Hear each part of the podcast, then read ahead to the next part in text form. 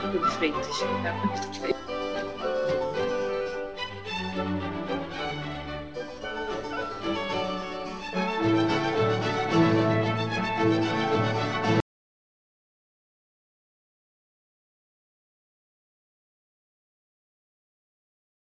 Bom dia e obrigada por aguardarem. Sejam bem-vindos à teleconferência da Braskem para discussão de resultados referentes ao terceiro trimestre de 2021. Estão presentes hoje conosco os senhores Roberto Simões, CEO da Braskem, Pedro Freitas, CFO da Braskem, e Rosana Volio, diretora de Relações com Investidores. Informamos que este evento está sendo gravado e que todos os participantes estarão apenas ouvindo a teleconferência durante a apresentação da Braskem. Em seguida, iniciaremos a sessão de perguntas e respostas, quando mais instruções serão fornecidas. Caso algum dos senhores necessite de alguma assistência durante a teleconferência, queiram, por favor, solicitar a ajuda de um operador digitando asterisco zero. Este evento também está sendo transmitido simultaneamente pela internet via webcast, podendo ser acessado no endereço https www.braskem.com.ri, onde se encontra disponível a respectiva apresentação. A seleção dos slides será controlada pelos senhores. O áudio deste evento estará disponível logo após o seu encerramento.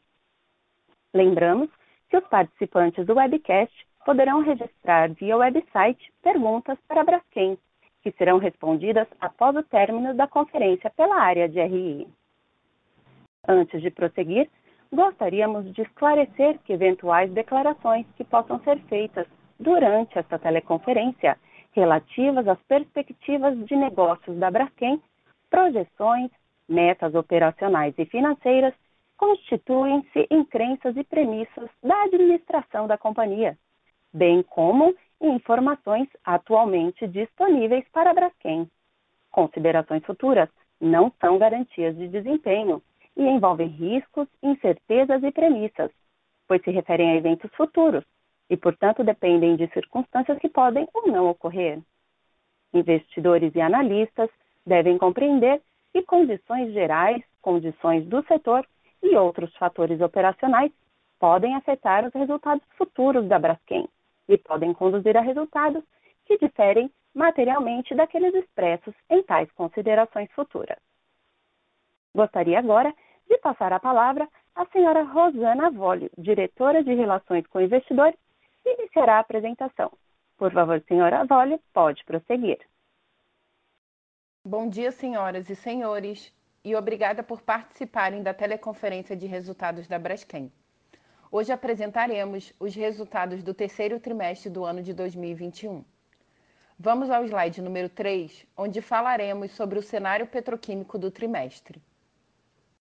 Neste slide, trazemos os spreads que mais impactam a rentabilidade do negócio da Braskem, pois juntos representam dois terços de nossa capacidade de produção global de resinas termoplásticas.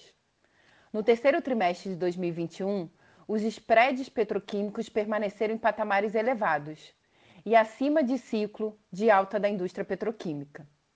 Na comparação com o terceiro trimestre do ano passado, a alta dos spreads é significativa e os três spreads apresentados no slide superam 120% de alta, principalmente em função das restrições na cadeia de suprimentos global relacionadas aos impactos de eventos naturais, fechamentos de portos como medida de contenção da variante Delta na Ásia, falta de contêineres no mundo e a consequente elevação dos preços de fretes.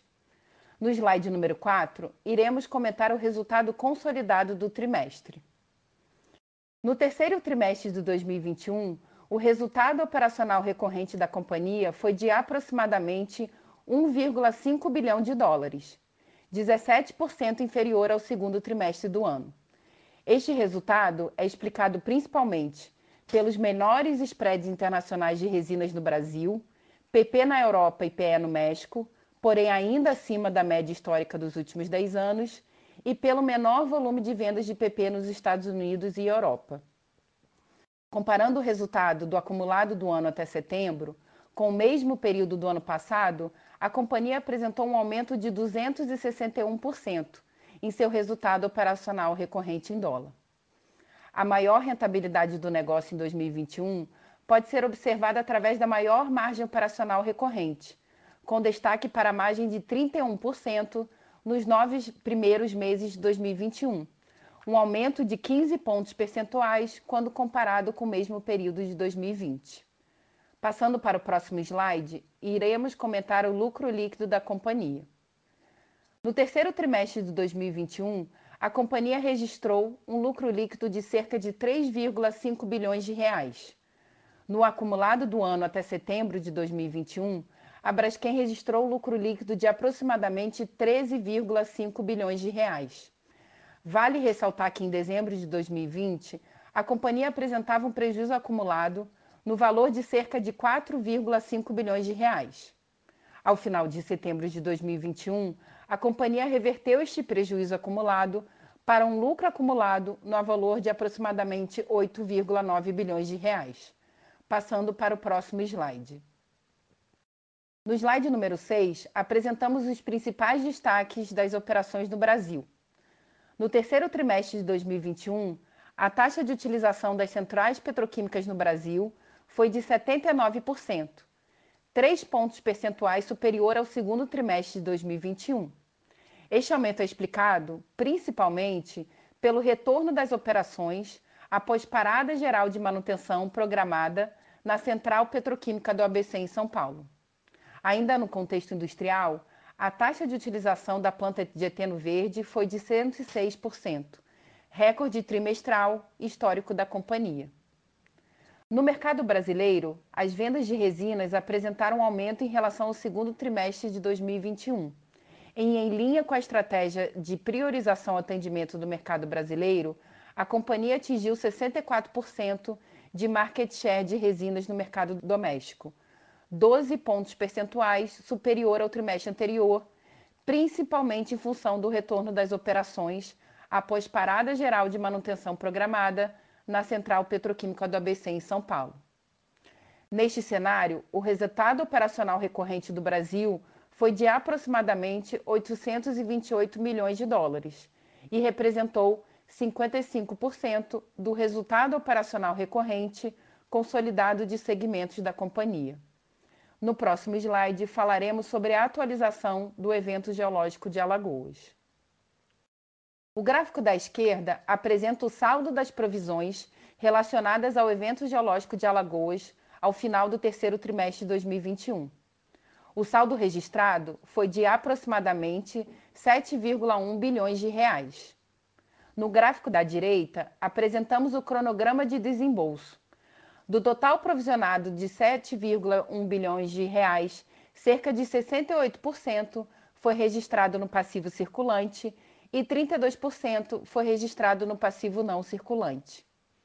É importante mencionar que a companhia não pode descartar futuros desdobramentos relacionados ao tema ou a seus gastos associados. E os custos a serem corridos pela Braskem poderão ser diferentes de suas estimativas ou valor provisionado. Passando para o próximo slide, ainda no contexto do evento geológico de Alagoas, vamos falar sobre os avanços no programa de compensação financeira e apoio à realocação. A Braskem segue avançando com o processo de realocação e compensação financeira das famílias localizadas nos bairros em áreas de risco em Maceió. Até 31 de outubro de 2021, o número de famílias realocadas era de 13.986 famílias, atingindo a marca de aproximadamente 97% das famílias realocadas das áreas de risco, reforçando o compromisso inegociável da companhia com a segurança das famílias localizadas nas áreas de desocupação. Adicionalmente, a quantidade de propostas de compensação financeira apresentadas aumentou em 26%, com destaque para a manutenção do alto índice de aceitação das propostas apresentadas pela companhia. Com relação aos pagamentos realizados sob o escopo do programa, cerca de 1,6 bilhão de reais havia sido desembolsado até 31 de outubro de 2021. Este valor considera os valores desembolsados desde o início do programa. Passando para o slide número 9. Neste slide, apresentaremos os principais destaques das operações nos Estados Unidos e Europa.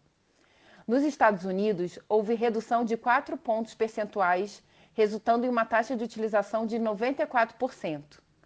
Na Europa, a taxa de utilização também reduziu 4 pontos percentuais em relação ao trimestre anterior. Apesar das reduções, em ambas as regiões, a taxa de utilização ficou em patamares acima da média da indústria. Passando para desempenho comercial, nos Estados Unidos, o volume de vendas no trimestre foi de 442 mil toneladas, o que representa uma queda de apenas 2% em relação ao trimestre anterior. O resultado operacional recorrente do segmento no terceiro trimestre de 2021 foi de 519 milhões de dólares e representou 34% do resultado operacional recorrente consolidado de segmentos da companhia. Passando para o próximo slide, iremos falar sobre os destaques das operações no México. No México, a taxa de utilização do terceiro trimestre de 2021 foi de 68%, um aumento de 10 pontos percentuais em relação ao segundo trimestre de 2021, explicado principalmente pelo aumento das importações de etano dos Estados Unidos pela solução Fast Track, que compensou a redução do fornecimento de etano pela Pemex. Com relação às vendas, houve um aumento de 3% na comparação com o segundo trimestre de 2021, em função da maior disponibilidade de produto para venda, como reflexo do aumento da taxa de utilização no trimestre. O resultado operacional recorrente do segmento no terceiro trimestre de 2021 foi de 182 milhões de dólares, representando 11% do resultado operacional recorrente consolidado de segmentos da companhia. Passando para o próximo slide, iremos falar sobre o Fast Track, que tem sido importante para aumentar o fornecimento de matéria-prima no México. Em agosto, a Braskem concluiu o projeto de expansão da capacidade de importação do Fast Track, que atualmente é de 25 mil barris por dia de etano. Como resultado, durante o mês de setembro, a Braskem Indesa atingiu o volume de importação histórico de 22,4 mil barris por dia.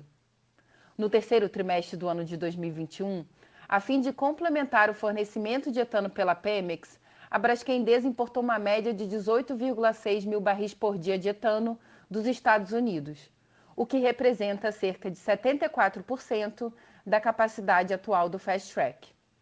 Adicionalmente, a companhia está trabalhando no planejamento de uma expansão adicional da solução Fast Track, que consiste na incorporação de estações de descarga adicionais, o que permitirá à Braskem atingir uma capacidade máxima de importação de etano no volume de 35 mil barris por dia, sendo que a expectativa é que a conclusão da expansão ocorra durante o segundo trimestre de 2022. No próximo slide, iremos falar sobre os acordos da Braskem Indesa com a Pemex e outros entes governamentais mexicanos. Nos últimos meses, tivemos avanços relevantes da situação da Braskem Indesa. Conforme comunicamos, a Braskem Indesa assinou aditivo ao contrato de fornecimento de etano com a Pemex, sendo que o aditivo altera o compromisso de volume mínimo para 30 mil barris de etano por dia até a entrada em operação do terminal de importação de etano prevista para o segundo semestre de 2024 ou a data limite de fevereiro de 2025, passível de extensões se houver atrasos com licenças. O aditivo estabelece um direito de preferência para a Braskem-Desa adquirir todo o etano que a Pemex tiver disponível e não consuma no seu próprio processo produtivo até 2045, a preços conforme referências internacionais. Adicionalmente, a Braskem também assinou convênio com a Pemex e outros entes governamentais que estabelece medidas de apoio para o projeto de construção de um terminal de importação de etano com a capacidade para atender a totalidade da necessidade de matéria-prima da Braskem. Importante ressaltar que a Braskem já obteve as aprovações societárias aplicáveis, incluindo a aprovação final dos seus acionistas e credores quanto aos dois documentos, tanto o aditivo como o convênio do terminal. Passando para o próximo slide, ainda falaremos sobre a Braskem especificamente sobre o perfil de endividamento de nossa operação no México. A Braskem concluiu seu plano de refinanciamento de dívida com a substituição do saldo remanescente de 1,35 bilhão de dólares do Project Finance por novas dívidas em formato corporativo com perfil alongado, aumentando o seu prazo médio de endividamento para nove anos. Com a quitação da dívida de Project Finance, serão extintas as garantias fornecidas pela Braskem para a BI, no montante total de 358 milhões de dólares. A nova estrutura de capital da BI inclui a emissão de títulos de dívida com compromissos e juros atrelados a, a metas de redução das emissões de carbono, em linha com a estratégia de desenvolvimento sustentável de longo prazo da companhia. Dessa forma, a Braskem cumpre seu objetivo estabelecido para 2021 de negociação de um aditivo definitivo com a Pemex e expansão da operação de importação de etano.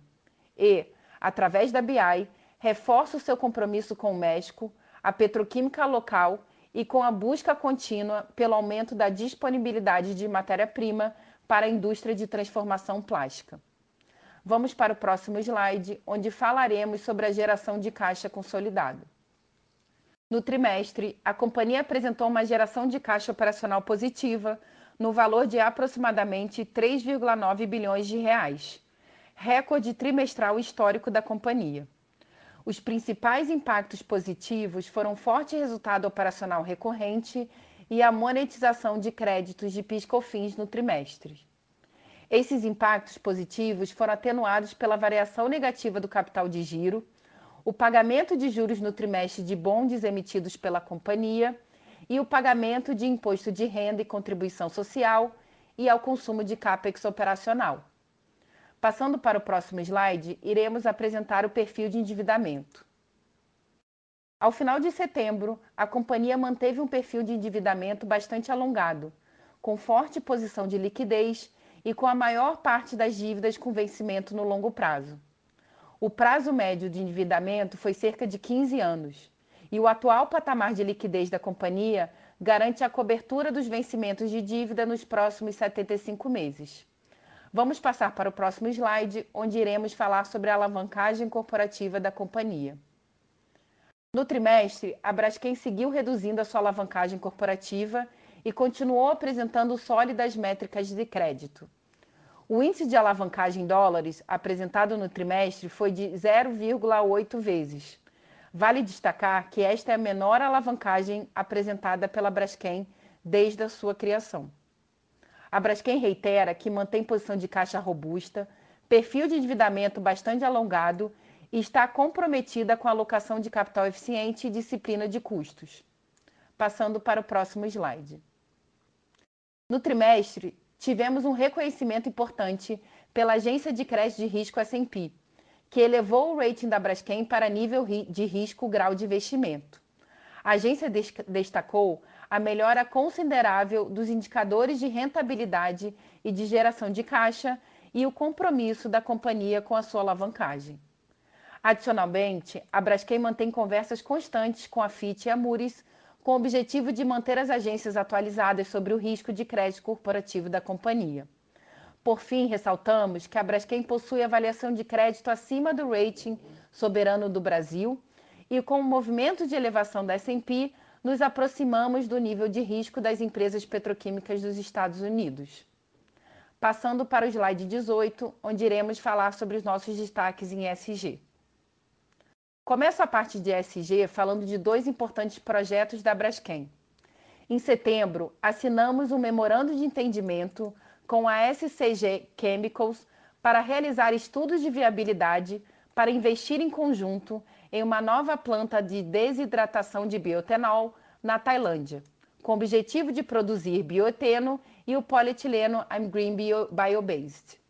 Caso o projeto seja implementado, a unidade deverá estar localizada na Tailândia, dentro do complexo petroquímico da SCG Chemicals, e pode até dobrar a capacidade existente do PM Green Biobase da companhia. Neste projeto, a Braskem contribuiria com sua tecnologia e know-how no processo de desidratação de etanol e experiência em marketing de PM Green Biobase, enquanto a SCG Chemicals utilizaria suas unidades de polietileno e expertise de produção para fabricar o PE I'm Green Biobase para o projeto, além de contribuir com seu conhecimento do mercado de polietileno na Ásia. Vale destacar que a execução do investimento está sujeita à conclusão dos estudos, acordo mútuo entre a Braskem e SCG Chemicals e aprovação pelos órgãos de governança competentes. Adicionalmente, no início dessa semana, anunciamos a assinatura de um outro memorando de entendimento com a Lumos Technology para o licenciamento conjunto da tecnologia de eteno verde da Braskem, conversão de etanol em eteno, para dois projetos em diferentes regiões do mundo, demonstrando interesse global na tecnologia. São eles um projeto em desenvolvimento na América do Norte e o projeto em análise na Tailândia, que eu acabei de comentar. Em paralelo, as duas companhias estão discutindo um acordo de longo prazo para que a Lumos licencie a tecnologia de eteno verde da Braskem como forma de acelerar o uso de matérias-primas renováveis pelo setor químico em todo o mundo contribuindo para o combate às mudanças climáticas através da conversão do carbono capturado na atmosfera em plástico. Passando para o próximo slide. Recentemente, a Braskem firmou parceria com a Ecovadis para reforçar o programa de gestão de fornecedores com análise em critérios ESG.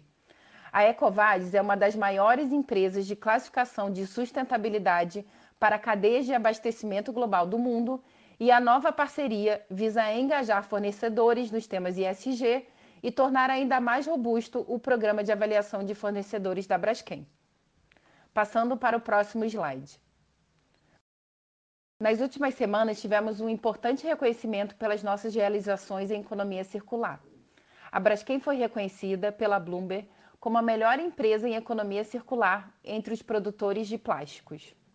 Este reconhecimento aumenta a nossa responsabilidade e nos motiva ainda mais para continuar a buscar iniciativas relacionadas à economia circular. O ranking de economia circular da Bloomberg acompanha a estratégia de sustentabilidade dos maiores brain owners e produtores de plásticos do mundo e avalia suas realizações, ambições e qualidade das informações divulgadas ao mercado. Passando para o próximo slide. Outro reconhecimento ISG importante veio do Alto Comissariado das Nações Unidas para os Direitos Humanos e Pacto Global da ONU. Recentemente, a Braskem foi reconhecida pelas práticas ligadas à preservação dos direitos humanos dentro de sua atuação empresarial. No caso da Braskem, dois casos foram selecionados, sendo um relacionado à responsabilidade social e direitos humanos e um de reporte público sobre direitos humanos. Passando para o próximo slide, falaremos sobre mais um reconhecimento da companhia.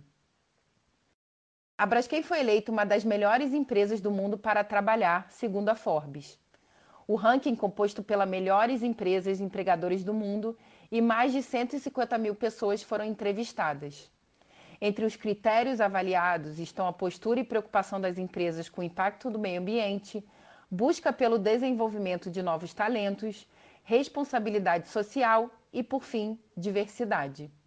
A Braskem é uma das três empresas brasileiras que participam do ranking, dentre as 750 empresas participantes, e obteve melhora de colocação em seis posições ante a 2020. Passando para o próximo slide, falaremos sobre o cenário petroquímico. De acordo com a projeção de consultorias externas mais recente, a expectativa é de que os spreads dos principais químicos permaneçam em patamares acima da média histórica recente em 2022. Entre os principais químicos, um dos destaques é o butadieno, que no terceiro trimestre do ano teve um spread de 1.200 dólares por tonelada, em função da elevada demanda doméstica em um cenário que a oferta não acompanhou. Vamos passar para o slide 24, onde falaremos sobre o cenário para o polietileno e o PVC. Semelhante ao observado em principais químicos no slide anterior, as consultorias externas estão projetando spreads de polietileno e PVC em patamares também acima da média histórica recente em 2022. Ressalto que no caso dos spreads de polietileno base nafta e base gás, Caso este cenário realmente se concretize, trata-se de um cenário extremamente favorável para os produtores petroquímicos, mesmo que em menores patamares em relação ao observado em 2021. Vamos passar para o slide 25, onde falaremos sobre o cenário para o polipropileno. Em relação aos spreads de polipropileno, de acordo com as consultorias externas, os Estados Unidos devem continuar a ser a região mais lucrativa e ainda em patamares acima da média histórica recente. Passando para o próximo slide, apresentaremos as perspectivas de curto prazo. Para o Brasil, a expectativa é de aumento da produção de eteno com retomada da disponibilidade de matéria-prima no Rio de Janeiro. Quanto ao volume de vendas, apesar da menor sazonalidade, é esperado um aumento no volume de vendas total e manutenção da estratégia de priorização ao atendimento do mercado brasileiro e América do Sul. Os spreads de polietileno base nafta devem permanecer em patamares acima da média histórica recente e os spreads de PP e PVC devem aumentar. Nos Estados Unidos, o volume de vendas de polipropileno deve permanecer em linha, apesar da menor produção no período. E já os spreads de polipropileno propeno nos Estados Unidos devem permanecer em patamares acima da média histórica recente. Por fim, com relação ao México, apesar da expectativa de queda na produção devido à parada programada de manutenção no próximo trimestre, a perspectiva é de que o volume de vendas de polietileno permaneça em linha com o trimestre anterior em função da disponibilidade de produto em estoque construído nos últimos meses. Os spreads de polietileno base etano nos Estados Unidos devem também permanecer acima da média recente. Passando para o próximo slide. Neste slide, podemos observar que a Braskem segue como uma oportunidade de investimento interessante no setor petroquímico mundial. Embora a Braskem tenha realizado avanços importantes nos últimos anos, o múltiplo da companhia segue descontado na comparação com seus peers. Gostaríamos de destacar que a Braskem é uma empresa global e conta com características similares aos seus peers dos Estados Unidos, como perfil de matéria-prima diversificado, posição de liderança nos mercados de atuação, entre outros. Adicionalmente, em 2021, a Braskem apresenta indicadores de rentabilidade de crédito acima da média dos peers dos Estados Unidos, como pode ser verificado no slide. No acumulado do ano até setembro, a margem operacional recorrente e a margem líquida da companhia foi superior à média de seus peers nos Estados Unidos. E no caso de alavancagem, possuímos o indicador de dívida líquida dividido pelo resultado operacional recorrente abaixo dos peers na mesma região. Passando para o slide 28 para concluirmos a apresentação. Neste slide, gostaríamos de recapitular as principais prioridades da companhia para o ano de 2021. Dentre as prioridades da companhia, vale destacar que as duas principais frentes são com relação à conclusão dos temas relacionados ao fenômeno geológico em Alagoas e à solução definitiva para o fornecimento confiável de etano para a Braskem Endesa. Ambas as frentes continuam avançando de forma importante para a sua conclusão. Com relação à rigidez financeira, a Braskem continua comprometida com a manutenção da sua saúde financeira e com a alocação de capital eficiente para retornar ao nível de risco grau de investimento por todas as agências de rating. Outra prioridade é o fortalecimento da imagem da Braskem e seu reconhecimento perante toda a sociedade. No que tange à inovação e à transformação digital, a companhia está focada em aumentar sua eficácia em inovação e acelerar a transformação digital. E por último, e não menos importante, a companhia continua avançando na implementação dos compromissos ESG com o objetivo de se tornar uma referência para a indústria. Por fim, gostaríamos de reforçar que a segurança é e sempre será o foco nas operações da Braskem, sendo um valor perpétuo e inegociável em nossa estratégia. Assim concluímos a apresentação dos resultados do terceiro trimestre da Braskem.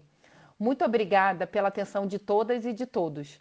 Passamos agora para a sessão de perguntas e respostas. Senhoras e senhores, iniciaremos agora a sessão de perguntas e respostas para as salas de português e inglês. Para fazer uma pergunta, Por favor, digitem asterisco 1. Para retirar a pergunta da lista, digitem asterisco 2. Nossa primeira pergunta vem de Bruno Montanari, Morgan Stanley.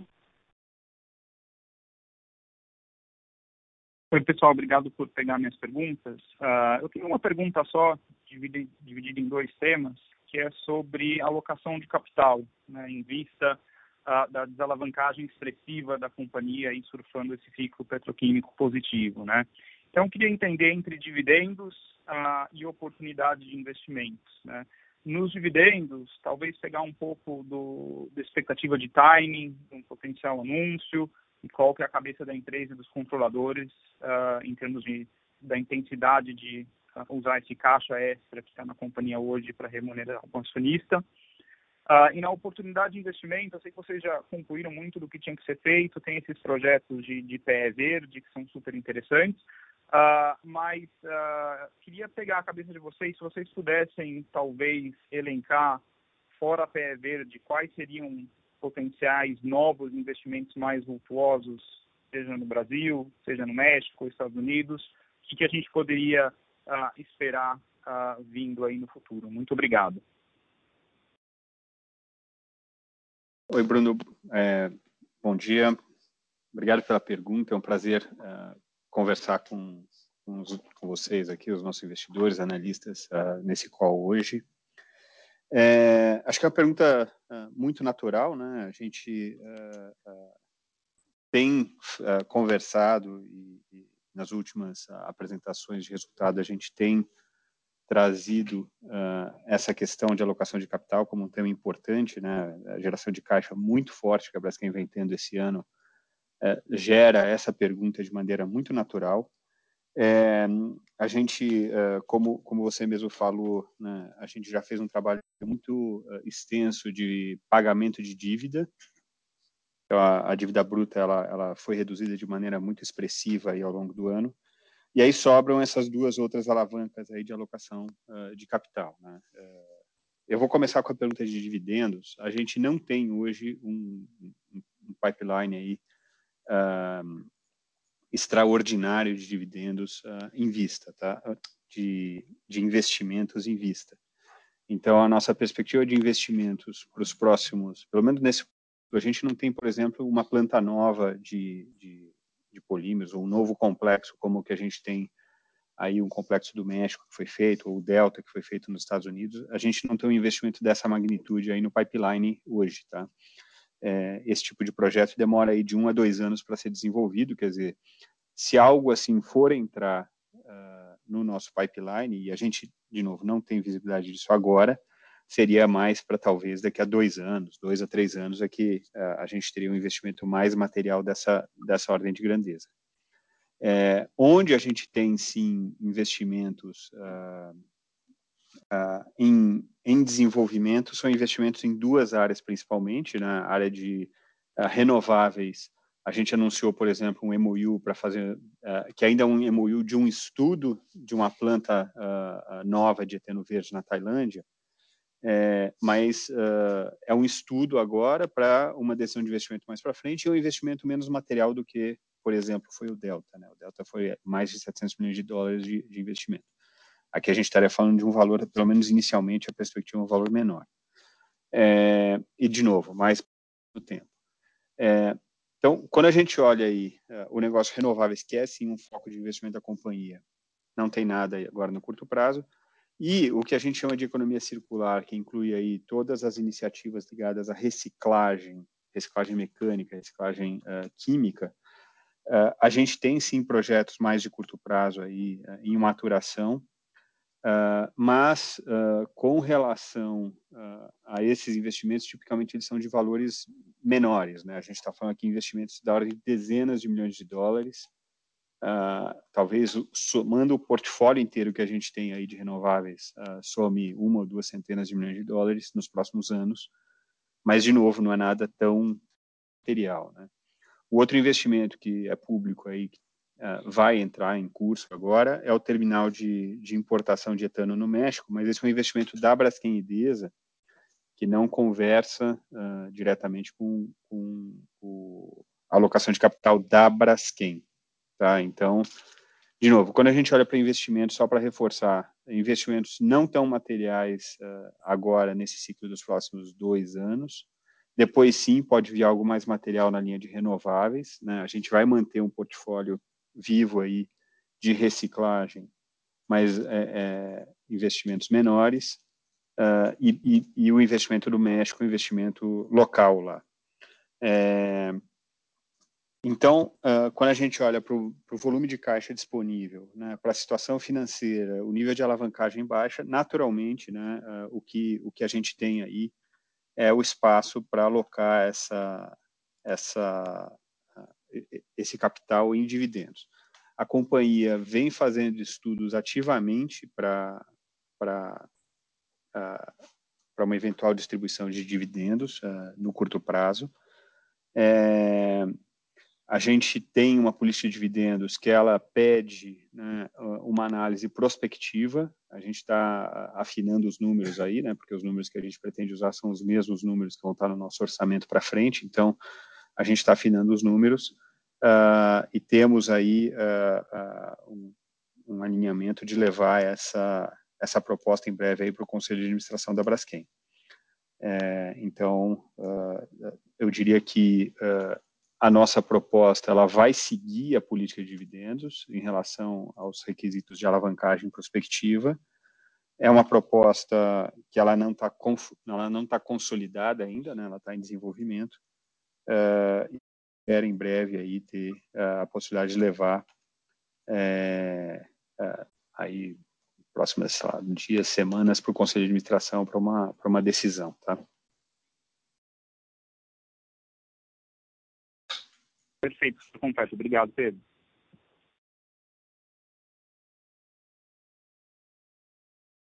Nossa próxima pergunta vem de Pedro Soares, BTG Pactual.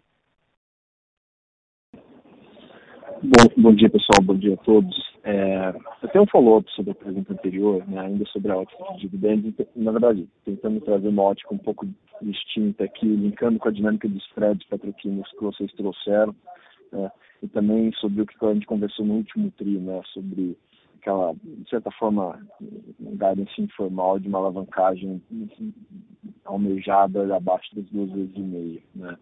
É, existe, na visão de vocês, junto com esse, né, essa perspectiva que você mencionou agora, Pedro, traçando sobre é, né, plano de negócios para o médio prazo, vocês veem algum risco é, para que essa dinâmica de spreads se normalize de uma forma mais rápida que faça vocês talvez postergarem ou reduzirem o que vocês esperavam pagar de dividendos Pedro. até o fim do ano, ou que isso seja postergado de alguma forma. Oi.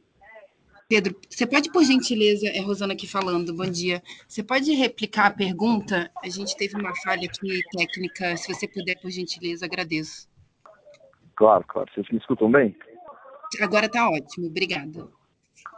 Tá bom. Não, é, a pergunta era um follow-up sobre a, pergunta anterior, né, no aspecto de dividendos, tentando tentar linkar isso um pouco com é, não só né, o, patamar de alavancagem que vocês mencionaram no call passado, que deveria ficar algo abaixo de duas vezes e meio, que, né, dada a situação atual hoje da companhia, permitiria que vocês pagassem bastante coisa, né, dada toda essa geração de caixa que a gente está vendo, mas se de alguma forma o que é, é, é, essa, essa dinâmica de spreads petroquímicos, né, normalizando como a gente tem visto, e o que vocês até mencionaram agora, que estão de alguma forma esperando, né, juntar com o que vocês estão esperando de, de, de, de business plan para o médio prazo, se existe algum risco que, na visão de vocês, que essa dinâmica de spreads faça que haja uma postergação desses dividendos para os patamares que vocês estavam almejando, ou pelo menos vislumbrando é, no tripassado. Né? E se, é, de alguma forma, isso poderia escorregar mais mais para o ano que vem, ao invés de ainda esse ano. Obrigado. Oi, Pedro. É... A gente uh, tem a visão de cenário que a gente tem é uma visão uh, que ela tem se mantido, né, de que o ano que vem é um ano de um patamar de resultado ainda muito, muito bom, uh, historicamente, mas obviamente menor do que o desse ano, dado o, dado o cenário né, petroquímico, as perspectivas de spreads que a gente está vendo aí dos especialistas da indústria, e 2023 uh, um, um, patamar ainda um, um pouco menor uh, uh, do que 22, que é o, também o cenário das, dos especialistas da, da indústria. É, então, eu diria que a nossa visão de futuro ela não mudou. a gente tem mantido aí uma uma perspectiva, eu diria, favorável de obviamente, né, um resultado não tão bom quanto o desse ano, mas uma perspectiva favorável de resultado aí para os próximos anos. É, essa análise de dividendos, ela também, né, inclusive de, em linha com a política, é uma avaliação de, de diversos cenários, né, ela não é uma análise feita com um cenário só. É, tem que lembrar que a Braskem tem, uh, né, se você olhar a linha de lucro líquido, né, o lucro líquido acumulado aí nos, nos três primeiros trimestres do ano, uh, chega a 14 bilhões de reais. Só que a gente tem que absorver o prejuízo do ano passado, a gente tem que constituir reservas legais que foram, em função do prejuízo do ano passado, que foram zeradas né, no, uh, uh, por causa disso. Então, a gente tem aí uh, uma, uma análise que está sendo feita aí do quanto que dá para pagar, é, porque a gente tem que absorver essas questões aí do, do ano passado. É, tem que lembrar também, né, a companhia tem um precedente de distribuir um dividendo uh, antepassado, isso, uh, antecipado, foi feito em, em, 2017, e mesmo naquele momento a gente uh, não distribuiu todo o lucro líquido né, antecipadamente. Então, é, o que a gente tem aí é, de novo, uma análise que vai seguir os padrões da política, mas dentro de um cenário que é um cenário eu diria que não mudou do que a gente tinha uh, do, de alguns meses para cá, de maneira material, uh, e, e, provavelmente a gente vai seguir um precedente aí do, de 2017, de fazer uma distribuição uh, razoável de maneira antecipada, e uh, num segundo momento, né, depois da Assembleia, uh, um, um, complemento. Mas uh, isso ainda está sujeito a, a, de novo, a, a, conclusão dessa análise e a, aprovação do, do Conselho. Tá?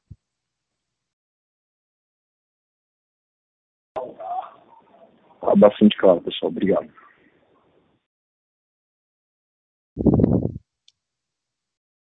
Nossa próxima pergunta vem de Luiz Carvalho, UBS.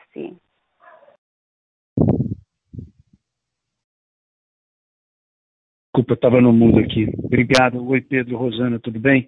É, tenho basicamente algumas perguntas também. É, Pedro, se puder voltar nas primeiras, nessa questão do dividendo, é, dado até o follow-up da primeira pergunta, vocês não têm grandes projetos, eu diria, ou grandes incrementos de CAPEX olhando para frente, pelo menos é o que, é o que eu entendi.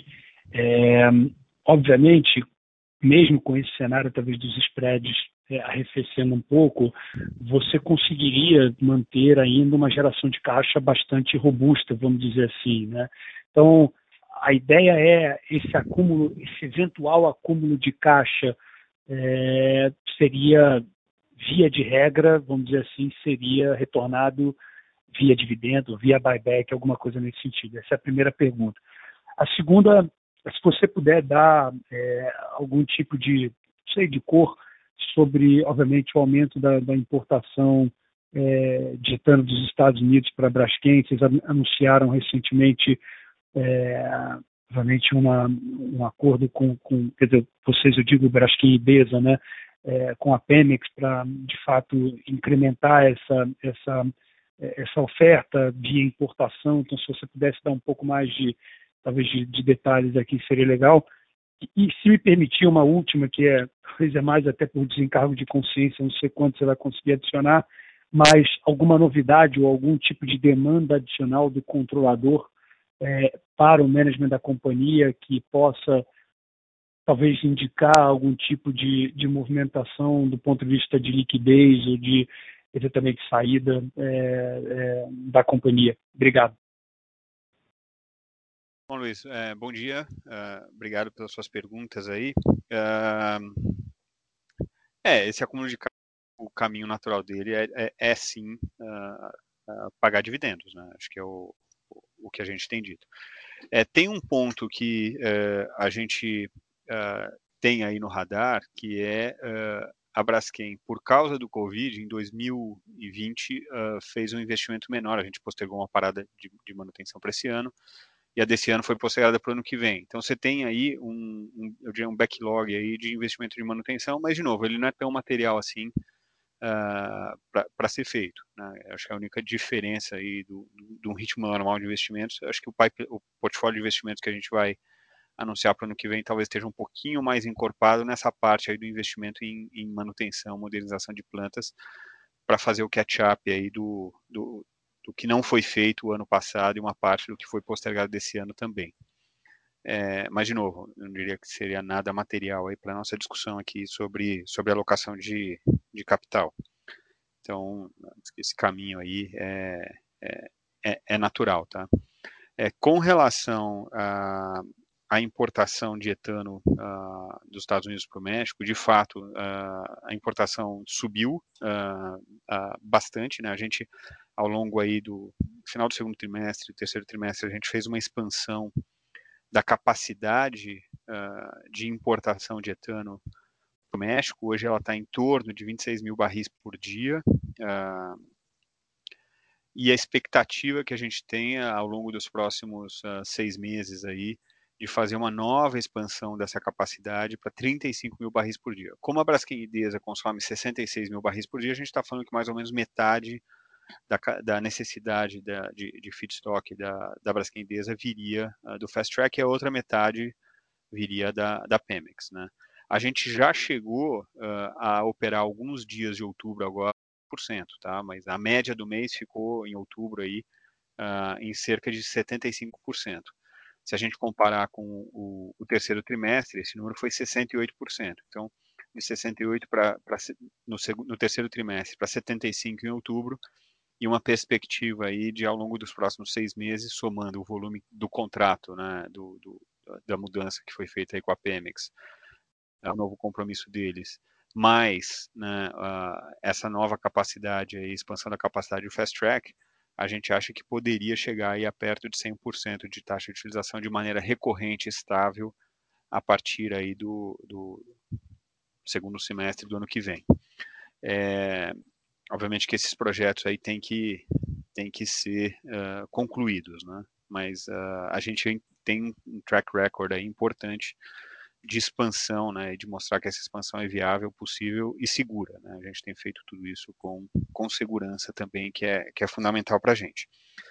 Então, uh, eu diria que a gente tem, uh, tem tido aí sucesso nessa estratégia e o projeto né, é, definitivo de importação demora aí mais uns três anos para botar de pé. A gente uh, espera ter uma decisão final de investimento em breve, diria aí, uh, algumas semanas aí ainda de trabalho para conseguir finalizar todo, todo esse desenho, mas a expectativa é de ter em breve uma, uma decisão de investimento também no terminal definitivo, mas esse terminal definitivo demoraria mais uns três anos uh, para ficar pronto. Né? Uh, e a vantagem dele, primeiro, né, você tem uma vantagem de custo, né, reduz o custo. A segunda vantagem é uma vantagem de uh, redução de risco também, né, porque, obviamente, você transportar matéria-prima de caminhão, uh, apesar de que a gente faz isso em, em alguns lugares, né, você coloca um pipeline, é sempre mais seguro. É, então, isso está tá em processo. Tá? É, mas a importação vem, vem tendo resultados bastante, bastante interessantes. Sobre o tema da, do management, né, do controlador, uh, a gente não teve nenhuma, nenhum pedido, nenhuma orientação de, de seguir adiante com, com uh, nenhuma ação por parte da companhia. Então, uh, por enquanto, a gente está num, num modo de espera, né, a companhia sabe, né, através aí de notícias de jornal, e até né, uh, os comunicados que foram feitos pelo tanto por por Novonor quanto por Petrobras, né, de que há uh, o interesse deles de, de avaliar a venda da, das participações deles, de que há várias formas que isso pode ser feito, né, seja numa transação de M&A, seja numa venda em bolsa, uh, a gente, uh, dizer, na medida do possível e do que é razoável, né, uh, que não que não leve a companhia a incorrer em custos desproporcionais, a gente vem se preparando, entendendo como é que seria um processo, como é que pode ser uh, uh, tanto no, no, processo de M&A quanto no processo de oferta, uh, aquilo que está dentro da, do, do, escopo da companhia e que é possível ser feito, a gente tem buscado aí antecipar, mas de maneira razoável também, né, sem, sem fazer nada extensivo aí uh, e esperando essa decisão deles sobre qual caminho a seguir, que ainda uh, a gente uh, não tem essa, essa definição. Tá? Tá certo. E se eu puder só voltar na segunda, quando é que vocês pretendem divulgar o, o plano estratégico de cinco anos e se nesse plano a gente vai ter mais detalhes desse projeto definitivo de importação, obviamente de capex, a gente vai ter essa, essa eu diria, esse é, panorama completo. O, o, o, o, normalmente o que a gente divulga é o número de capex para o ano, mas isso normalmente é feito no início do ano, uh, então seria ali, sei lá, uh, dentro do orçamento de capital, vou dizer aí, talvez março do ano que vem, alguma coisa assim.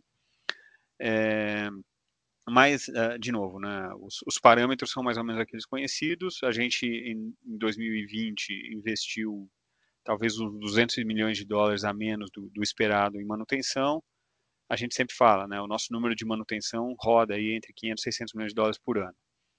É, esses 200 milhões de dólares não foram uh, recuperados agora em 2021, portanto, né, acho que pode esperar para o 2022. Como eu falei, investimento uh, estratégico de crescimento não deve ser nada muito material, talvez fique em linha com o que a gente tem aí nos últimos dois anos.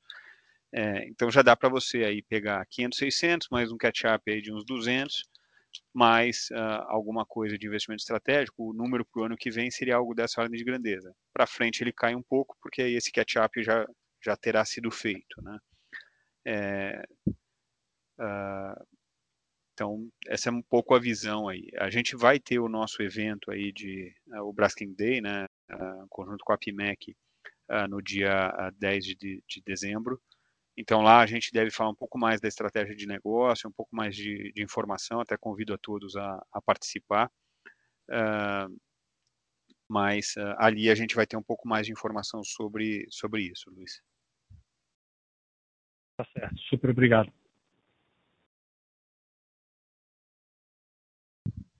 Nossa próxima pergunta vem de Gabriel Barra, Citibank. Olá, Pedro, Rosana, obrigado pela participação. É, eu tenho algumas, algumas perguntas. Vou começar é, por esse questão assunto da, da Novo Nó. E, é, uma das coisas que me chamou a atenção ontem foi a fato relevante em relação à criação do comitê de, de conformidade, auditoria. É, até onde eu entendo, corrija se eu estiver errado aqui, é, haver migração para o novo mercado, isso é uma das obrigatoriedades que você tem que cumprir. É, e olhando por esse, por esse ponto, assim, acho que até um ponto interessante que eu tinha perguntado até antes, é, como que seria esse processo de migração para o novo mercado? Né? No caso, é, de haver essa oferta, ocorrendo essa oferta a mercado e, e, que foi ventilado na mídia, seria uma possibilidade de migração também pro, é, nessa, né, nessa potencial migração para o novo mercado, além desse, desse comitê, né, desse é, desse conselho de auditoria e compliance, é, o que mais teria que ser feito e qual o timeline disso, quanto tempo demoraria. Esse é o meu primeiro ponto. É, segundo ponto, assim, eu queria entender um pouco mais em relação ao México. É, realmente, muitas das coisas que é, dizer, estavam para ser decididas, acho que foram decididas já, é, com relação ao contrato de etano, é, acho que por parte já foi deixado para trás. E olhando para frente, assim, queria entender um pouco mais do, do, do operacional. Né? Pelo que a gente vê, grande parte, provavelmente, do etano vai vir do, do importado. Né? E eu queria entender como que fica margem, levando em consideração uma utilização de capacidade maior do que você tem hoje, né? que tinha no passado, é, e vocês pontuam muito isso, né? que poderiam passar até dos 100% hoje é, de utilização de capacidade, com uma talvez um preço, um custo de matéria-prima um pouco maior né, como que fica essa equação no final do dia. Esses são os dois pontos que eu queria explorar. Obrigado. Gabriel, é, obrigado. Acho que uh, você duas excelentes perguntas, porque me permite também uh, elaborar um pouco mais sobre, uh, primeiro, essa, essa alteração que foi feita na governança da Braskem, que eu acho que ela é bastante relevante, e, em segundo lugar, também um pouco mais sobre o, o futuro do México. Né? Uh, sobre o, a, a, formação, né, ou a alteração do... A, a Braskem, em 2016, criou o Comitê de Compliance, né, que é um comitê de conformidade do Conselho, uh, que é composto, ele é um comitê estatutário, composto por uh, três membros independentes até então.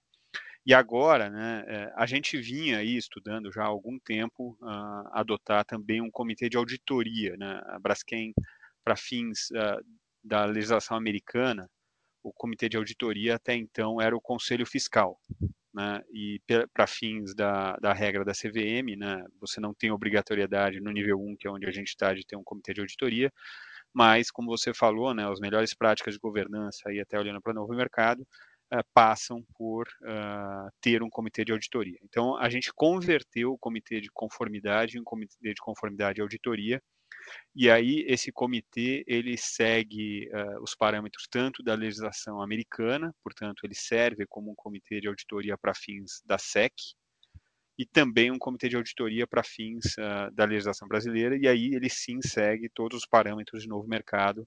Inclusive ele conta a partir de agora com mais dois membros que são membros externos ao, ao conselho de administração, dois membros independentes, uh, especialistas externos que se juntam ao comitê de compliance. É, então é uma alteração muito, uh, muito uh, relevante na governança que a gente fez.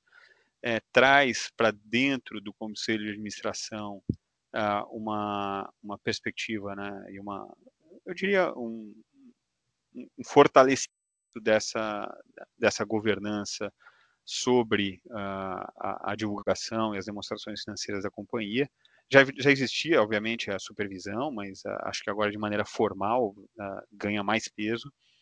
É, então, essa foi uma mudança, eu diria, fundamental aí, uh, e internamente a gente está muito feliz, muito satisfeito que isso tenha sido aprovado na Assembleia de Acionistas aí alguns meses atrás. Finalmente, a gente fez o processo todo de seleção né, dos membros externos, né, com o apoio de, de, um, de um headhunter, e uh, finalmente aí uh, ficamos muito satisfeitos de, de uh, ser possível agora instalar o, o comitê de auditoria. É, uma outra mudança que a gente também fez ao mesmo tempo, né, só que ela é uma mudança que, como não mexe em, em estatuto, não mexe né, numa regra de assembleia, a gente deu um pouco menos de ênfase, mas eu gostaria de destacar aqui, é que o nosso comitê de estratégia do conselho, né, que era o comitê de estratégia e comunicação, agora ele passa a ser o comitê de estratégia, comunicação e ESG. Né? Então, uh, uh, ele já tinha né, um, um, oversight, esse comitê, sobre uh, as ações ligadas a, a, todos os temas ESG da companhia, mas a gente tinha feito um gap assessment e era importante ter essa formalização do, do comitê também de ESG no conselho uh, de maneira formal. Uh, então a gente endereça um gap assessment. Uh, isso faz parte da avaliação de auditorias externas, né, e de agências de rating ESG. Então a gente espera com essas duas mudanças melhorar aí a nosso, o nosso assessment do ponto de vista de governança por parte desses desses terceiros, né, que fazem essa, essa avaliação independente. Um, e uh, isso tudo está dentro do nosso macro objetivo número 2, o macro objetivo de resultados uh, econômico-financeiros, que engloba também a melhoria de governança uh, da Braskem. então, com relação ao, a, a esse movimento né, do, do, Comitê de Auditoria, uh, eu acho que ele faz parte de um, de um, escopo maior da Braskem de melhoria de governança, que a gente vem empreendendo aí há vários anos. É um passo realmente muito relevante, muito importante, uh, e que a gente espera que dê frutos aí uh, no curto prazo. É, com relação à, migração para novo mercado, né, A gente, no passado, estudou isso, alguns anos atrás. Uh, eu sei que houve uma ou outra mudança de regulamentação, então talvez eu esteja um pouco desatualizado, mas uh, uh, a gente sabe que é um processo que demora aí algo como dois a três meses. Você tem que submeter protocolos à CVM, tem revisões, né, idas e vindas com CVM. nesse momento, a gente uh, não está uh, ativamente estudando uma migração ao novo mercado, mas dentro né, de todas as notícias do jornal, obviamente que a gente tem aí atualizado o nosso entendimento, está tá, tá buscando entender o que, que, seria necessário. Mas a perspectiva, então, é mais ou menos essa, né, de, de dois a três meses. É, eu, eu, antes de mudar de assunto, né, acho que tem um ponto aqui que também é muito relevante, né, Gabriel, na, na forma como você faz a pergunta. É, você junta né, a questão do movimento dos acionistas com, com esse movimento, essa decisão da companhia. Eu queria só ressaltar que uma coisa não tem nada a ver com a outra. Tá? É, como, como eu falei, a Braskem vem há, há algum tempo avaliando a adoção do comitê de auditoria e esse movimento é um movimento da companhia, que obviamente foi referendado e aprovado pelos acionistas na Assembleia, lá em julho, mas uh, uh, foi um movimento da companhia de uma melhor governança. Tá?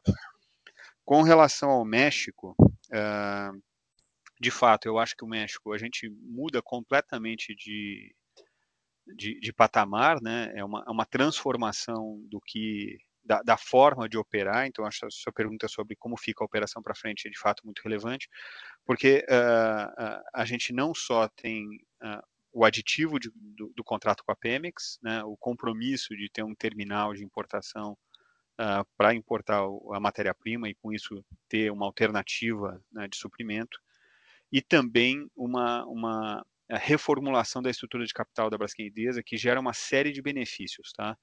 Uh, eu acho que talvez vocês saibam, né, que operar com Project Finance é sempre muito complexo.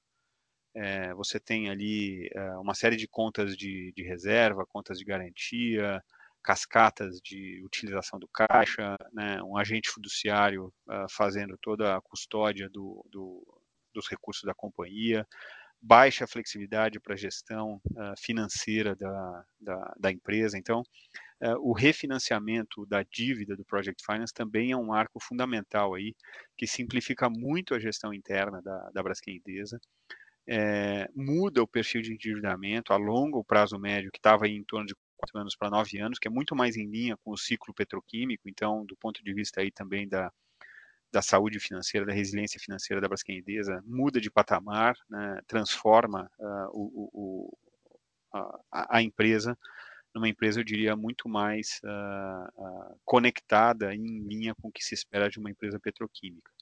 É, muda o, a, o fluxo de caixa, né? A gente agora começa a ver ali possibilidade, inclusive, da Braskem pagar dividendos à Braskem, que é um, que é um fluxo de caixa que a gente nunca contou no, no passado, né?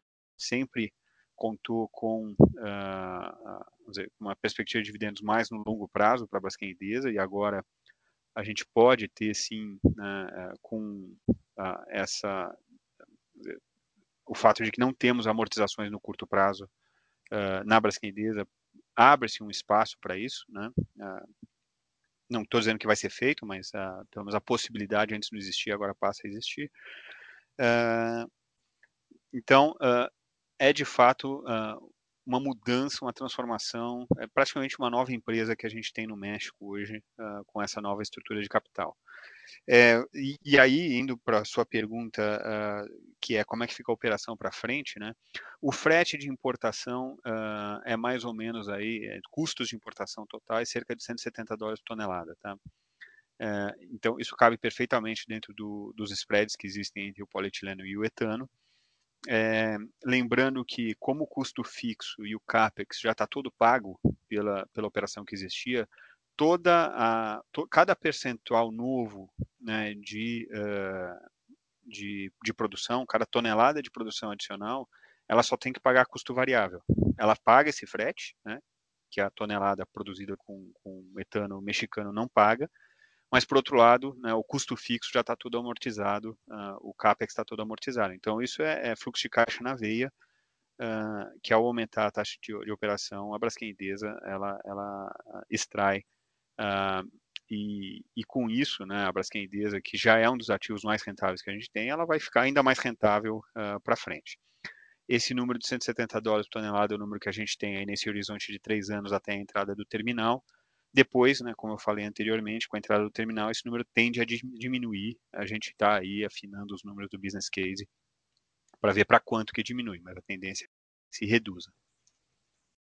Então, uh, uh, acho que uh, assim, a Braskem Idesa, eh, só para endereçar, acho que um outro ponto que você que você mencionou, né, ela não só tem um potencial de chegar a 100% de taxa de utilização, mas no passado a gente viu que as plantas têm capacidade de rodar acima. Então, o terminal de importação está sendo desenhado para 125% da capacidade. É, caso necessário, né, a gente poderia fazer um investimento na planta para aumentar a capacidade de produção do cracker, uh, porque as plantas de polietileno elas já mostraram uma capacidade de produção bastante acima do 100%. É, então a gente teria aí um investimento, eu diria, de altíssimo retorno a fazer no México uh, com a entrada em operação no terminal também, tá? Outro, outro ponto a ficar no radar. Ótimo, Pedro. Muito obrigado pela resposta.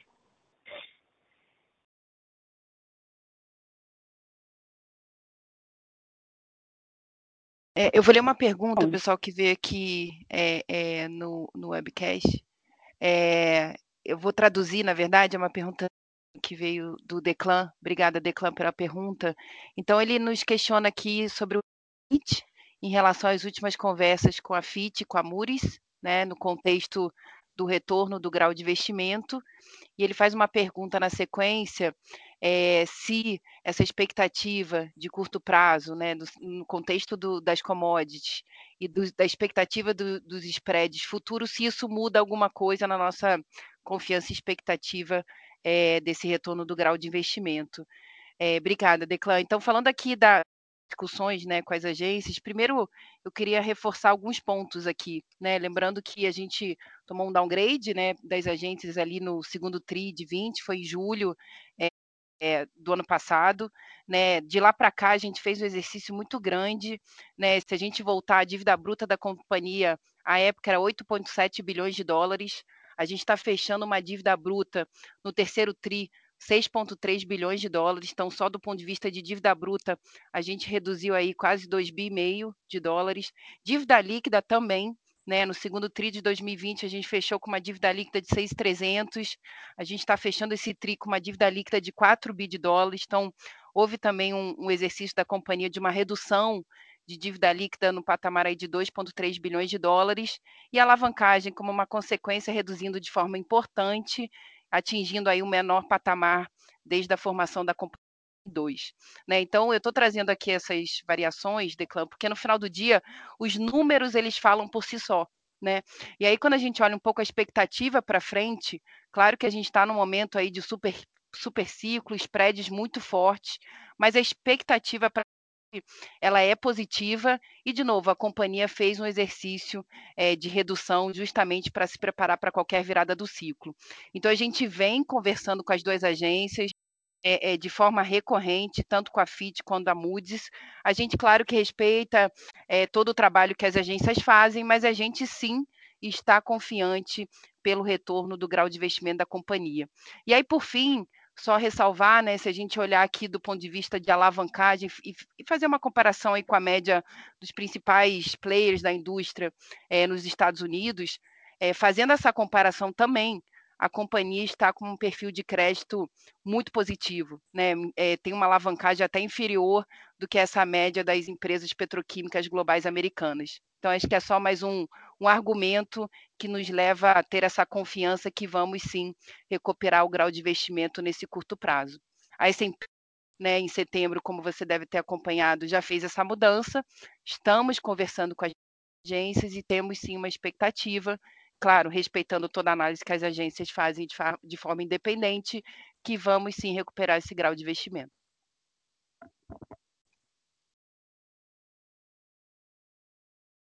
E nossa próxima pergunta vem de Christian Audi, Santander.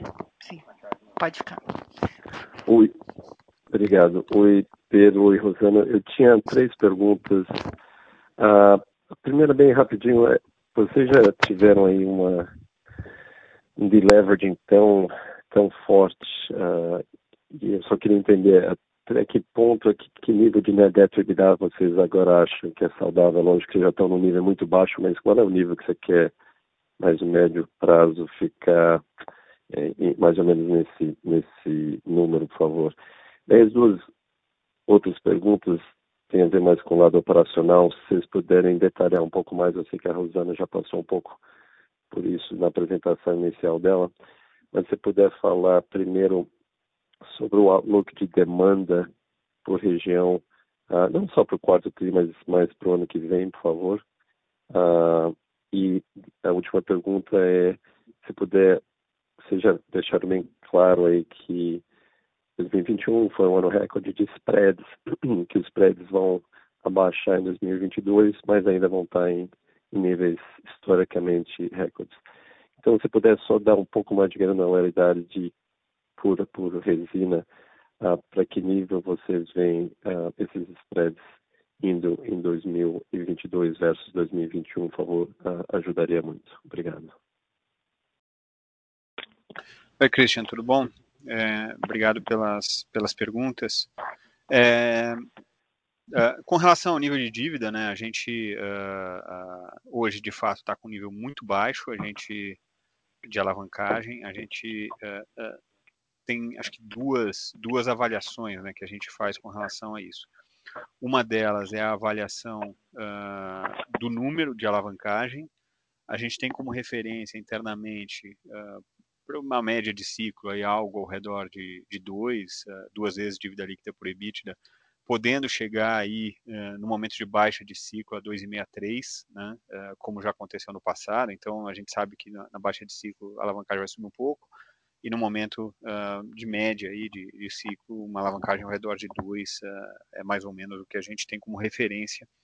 É, pode ter variações, mas é uma referência que a gente, que a gente tem. Ou seja, hoje está muito baixo, a gente sabe que a gente tem que reequilibrar o nível de alavancagem da companhia. E aí um outro número que também a gente tem como, como referência é esse número histórico de dívida líquida que a Braskem tem. Né? É, tem até um slide na apresentação, slide 16, que mostra a dívida líquida histórica. E desde 2020, não é um histórico longo, mas uh, se a gente voltar a um histórico mais longo, a dívida líquida da Braskem ela fica ali ao redor de 5 bilhões de dólares, uh, um pouco mais, pouco menos, uh, de maneira bastante estável, tá? Então a gente acha que esse número. Agora, novas operações, esse número poderia até ser um pouco maior, mas se a gente olhar para o nível de 5 bi de dólares de dívida líquida, a gente fechou o trimestre com 4. Né? Então, acho que a gente teria aí uh, ainda um espaço uh, de aumento de dívida líquida. Uh, e aí, de novo, voltamos na discussão de alocação de capital. Né? tem aí um bilhão de dólares para ajustar, pelo menos um bilhão de dólares para ajustar. a gente acha que, que é algo que, que, que, que conecta bem com aquela discussão ali de alocação de capital. É, com relação à demanda, é, a gente tem uh, uma visão de PIB. Né? A gente usa né, vários economistas de mercado, né, analistas, etc., para fazer. A, a, gente não tem uma projeção nossa de PIB interna, mas o que a gente vê aí é o mercado falando de um PIB da ordem de 1,2% para o ano que vem. Então, a nova elasticidade de demanda no Brasil é mais ou menos uma vez e meio o PIB, seria um crescimento de demanda ao redor de 1,8%, 2% no ano. Tá? É, então, uh, é mais ou menos isso que a gente vê para a questão de demanda no Brasil. A demanda global, a gente acha que continua aí, né, uh, numa faixa de 3 a 4% de crescimento no mundo. Então, né, o que afeta mais a gente até a questão da demanda global e não tanto a do Brasil. A do Brasil uh, simplesmente leva a uma realocação de volumes de exportação para o mercado doméstico. Mas a global, sim, afeta spreads. Uh, então, uma faixa de 3 a 4% de crescimento no mundo. A nossa visão para Estados Unidos, o nosso mercado de PP nos Estados Unidos, cerca de 3%. Uh, então, é mais ou menos isso que a gente está vendo. Uh, tem ofertas entrando, né? então uh, isso leva a, a, essa queda de spreads em relação a esse ano, mas ainda para um patamar muito bom no ano que vem. Tem um outro, um outro slide na apresentação que tem alguns números, né? Uh, slides 23, 24 e, e 25 mostra a perspectiva para 2022. É, Então, ali dá para ver que a perspectiva é que o spread caia, mas ainda caia né, uh, nos, nos, principais químicos com um patamar ainda bom, né, acima da média do ciclo 16 a 20, olhando para 2022. Uh, quando a gente olha para o spread uh, de PE, os, todos os spreads de PE estão acima da média de 16 a 20 também, para 2022. PVC, mesma coisa, né? E, e realmente PP propeno, só o, o da Ásia, né, PP Ásia, que estaria uh, abaixo dessa média de 16 a 20. Todos os outros, né, tanto na Europa quanto nos Estados Unidos, estariam acima. Né, o spread da Ásia é o que se aplica ao Brasil, mas hoje a, a maior parte da nossa capacidade de produção de PP está fora do Brasil.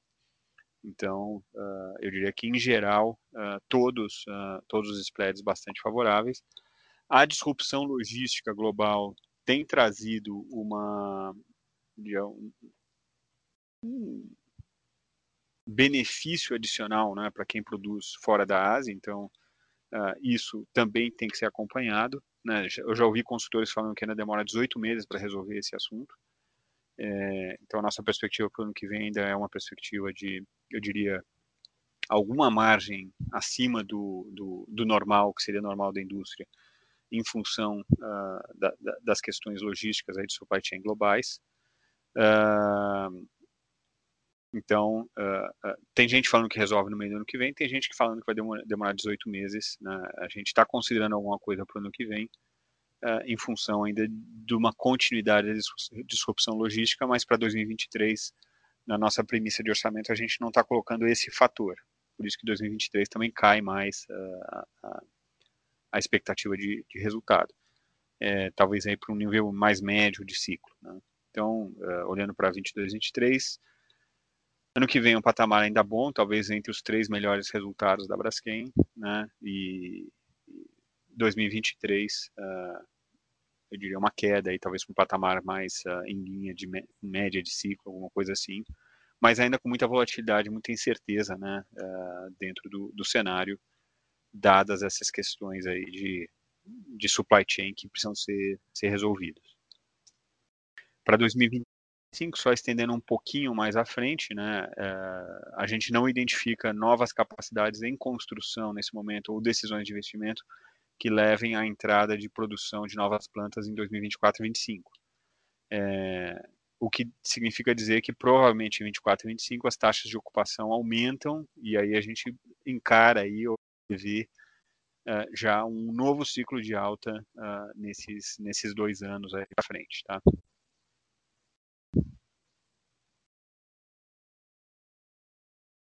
Super claro, Pedro. E última, só um follow-up rapidinho uh, com relação ao Brasil.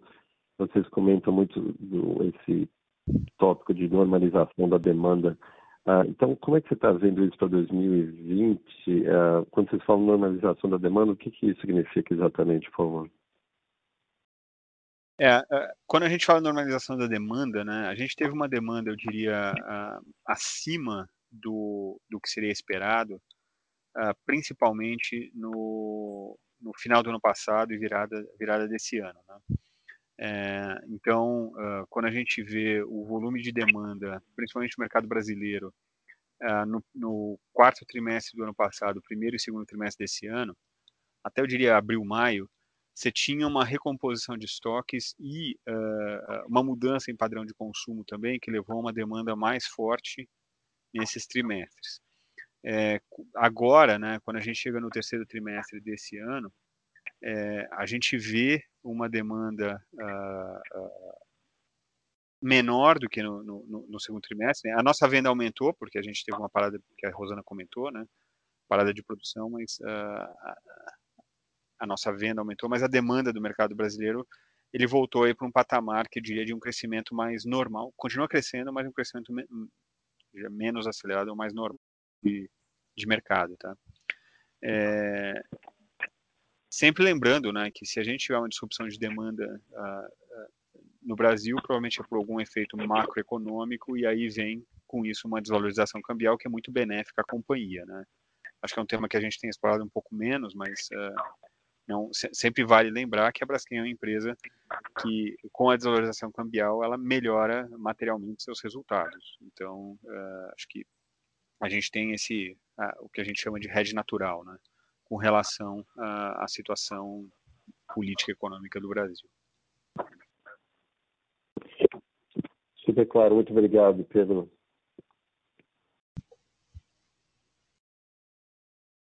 E nossa próxima pergunta vem de Gabriel Barra, Citibank. Desculpa voltar para fazer uma terceira pergunta, mas só por fator de curiosidade, é, com relação ao pé verde, assim, uma das coisas que é, a gente, é, eu queria entender, assim, qual que é o tamanho desse mercado, assim, tanto quando a gente olha o pepino verde quanto o poliestireno verde, eu lembro quando vocês soltaram o fato relevante em relação a, o, o, o agreement com a SCG, eles falavam de 200 mil toneladas é, até 2025, e não me parece tão agressivo assim essa, essa meta. É, eu queria entender assim, qual que é o tamanho desse mercado primeiro, tanto para o eterno quanto para o PE verde, e o que, que seria a ROIC nesse projeto de, da SCG, e no caso da Minas, como seria a monetização? Seria ROIC se vocês realmente iriam investir nas plantas ou participaria ativamente da, da operação? É, são, são, esses pontos que eu queria entender um pouco melhor. Obrigado. Tá, Gabriel. É, eu acho que esses dois anúncios que a gente fez, né, é, eles compõem, é, são parte de uma estratégia de biopolímeros muito mais ampla que a Braskem vem desenvolvendo, tá? É, então, é, eles não aconteceram mais ou menos ao mesmo tempo por acaso, né? A gente, por um lado, está avaliando, como eu falei antes, diversas oportunidades de crescimento uh, em, em, renováveis, né, e principalmente em biopolímeros, o PE, também no PP, mas uh, uh, dizer, o, o, que está na frente é o PE verde. Essa, essa joint venture com a SCG, essa, esse MOU, por enquanto, né, com a SCG, ele vem dentro desse contexto né, de a gente acelerar a captura desse mercado através da, da instalação de novos volumes de produção. Esse mercado assim, uh, obviamente que qualquer número é número aqui, né? O mercado global de polietileno é de 100 milhões de toneladas por ano. Tá? Uh, a nossa projeção interna, que é uma projeção, eu diria, talvez mais conservadora, é de um mercado de cerca de 1 milhão e 300 mil toneladas uh, em 2030. Eu acho que se a gente tivesse polietileno verde, 1 milhão de toneladas de polietileno verde hoje, a gente vendia 1 milhão de toneladas de polietileno verde hoje. Eu acho que já existe esse mercado hoje. Né? Uh, a questão aqui é como é que a gente acelera a instalação uh, dessas novas plantas, tá? É, a gente tem nesse, nesse negócio, acho que a gente consegue fazer um hedge da matéria-prima, né? Então, o custo do etanol uh, uh, a gente repassa nos contratos de venda. então, qualquer oscilação de, de, preço de, de commodity, né, do etanol, a gente recupera na, na, na ponta comercial a gente tem clientes uh, com, com, vontade, né, com apetite para garantir uh, contratos de longo prazo nesse, nesse setor, então, ou nesse produto. Então, é, é, quando a gente olha só para os compromissos de clientes, a gente já chega aí a, a, a esses 1 milhão de toneladas, uh, 1 milhão e 300 mil toneladas para 2030. Ou seja, a demanda de mercado acho que é muito maior do que isso.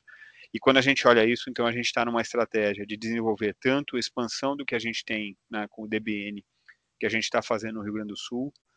É, a gente uh, vê aí uh, a SCG como um parceiro para um, um, uma segunda planta. A gente está trabalhando com outros parceiros para potenciais terceira, quarta, quinta planta. Então, a gente vem, vem uh, avaliando aí todas as formas de crescimento, seja através de parcerias, uh, seja através de, uh, de plantas nossas, né, plantas novas da Braskem. É... Então, essa é uma parte da estratégia, que é a parte da estratégia de capturar a oportunidade de mercado uh, que se acelerou com a pandemia, aí, né, com o crescimento da demanda de, de produtos renováveis uh, e, e, do PE verde. E do outro lado, né, é, para que isso se viabilize, o que, que você precisa? Você precisa também ter uh, o deployment, né, a entrega dessa tecnologia em várias partes do mundo. E para isso a gente avaliou que seria muito interessante para a Braskem ter um parceiro que tem essa competência de licenciamento de tecnologia que possa nos apoiar em fazer esse desenvolvimento desses projetos globalmente e simultaneamente em vários lugares, né? Então, uh, existe sim uma lógica de royalties dentro do, do, do, do MOU com a Lumos, mas eu diria que o principal valor da parceria não está aí, não, não é um valor financeiro dentro da própria parceria, tá? Apesar de que ele pode existir, mas eu diria que é muito mais material, é um, é um enabler, né? É um alavancador da nossa capacidade de entregar essa estratégia de expansão rápida no mercado super demandado uh, e com, com retornos uh, muito atrativos. É, então, uh, eu acho que a Lumos ela nos traz essa capacidade, né, essa capilaridade para entregar vários projetos. Existe um outro benefício mais intangível dessa parceria com a Lumos, que é a partir do momento que a Lumos começa a licenciar a tecnologia para terceiros, a Braskem, uh, como é, é, parceira da Lumos, uh, se habilita aí a ser sócio desses novos projetos. Então, também se torna de certa forma, um braço de prospecção de novos uh, projetos, de novas parcerias para crescimento. Então, ela tem uh, múltiplos valores aí, uh, porque a, a Lumos traz a capacidade, a Braskem traz o domínio da tecnologia, com operação há mais de 10 anos, dentro de uma oportunidade de mercado que vai exigir desenvolvimentos paralelos em vários lugares do mundo. Então, eu acho que os dois movimentos se complementam e, na verdade, eu diria que é o começo aí uh, de algo muito maior que está vindo pela frente. Ótimo. Obrigado, Pedro.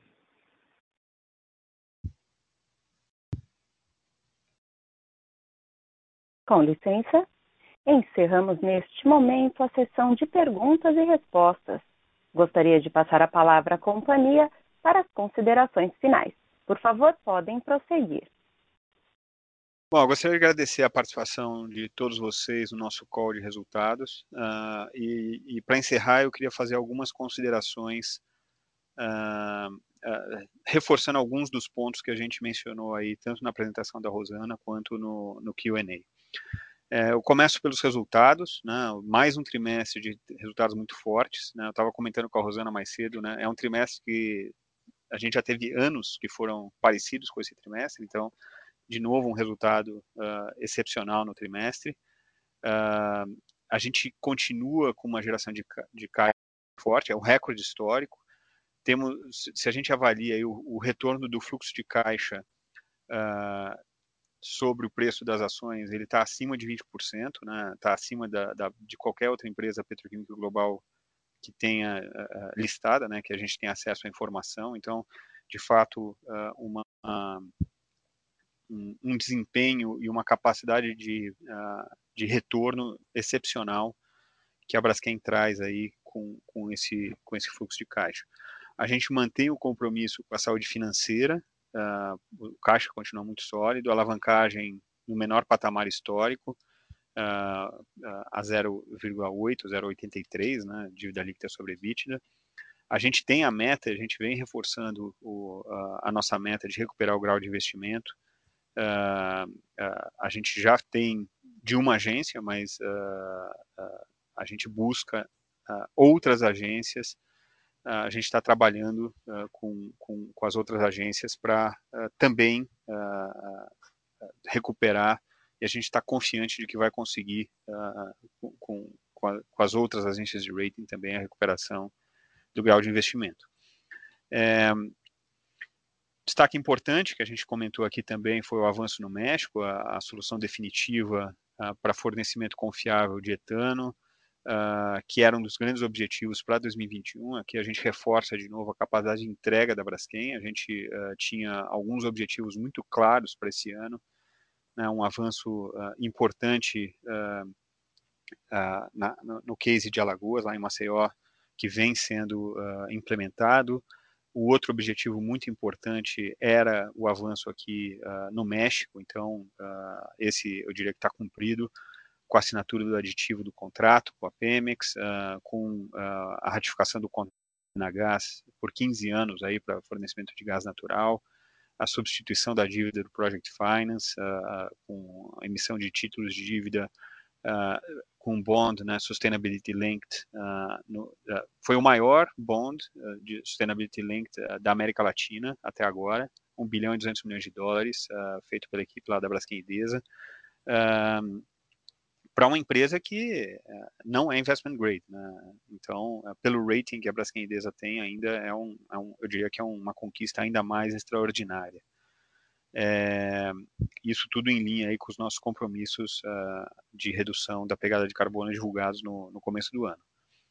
É, avançamos na agenda da SG dessa forma e também eu gostaria de relembrar e reforçar a instalação do Comitê de Auditoria e Conformidade Estatutário, a ampliação do Comitê de, de uh, Estratégia e Comunicação do Conselho para incluir também uh, como Comitê de ESG, e uh, a gente continua muito confiante com relação aos resultados de geração de caixa nos próximos trimestres. Né? Uh, todo o cenário que se aponta aí no, no, no, no na, na, petroquímica internacional, uh, a gente vê aí patamares ainda muito saudáveis de, de spreads de resultados. É, então a gente continua uh, uh, com o nosso compromisso, reforça o nosso compromisso uh, na busca de produtividade, competitividade nas operações, na segurança da, da, das operações também, na geração de caixa, na criação de valor para todos os acionistas. então eu, eu encerro aqui de novo com um agradecimento a à equipe da Braskem pelos, pelos resultados, um agradecimento aos acionistas da Braskem né, pela confiança que, que depositam em nós. Uh, esperamos estar fazendo uh, jus a essa, a essa confiança.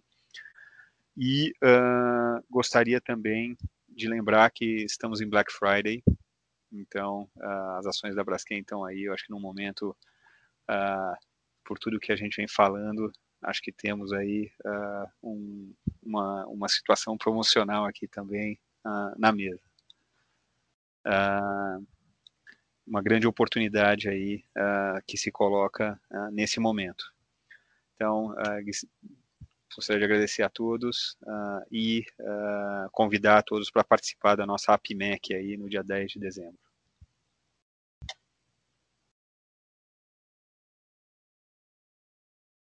A audioconferência da Braskem está encerrada.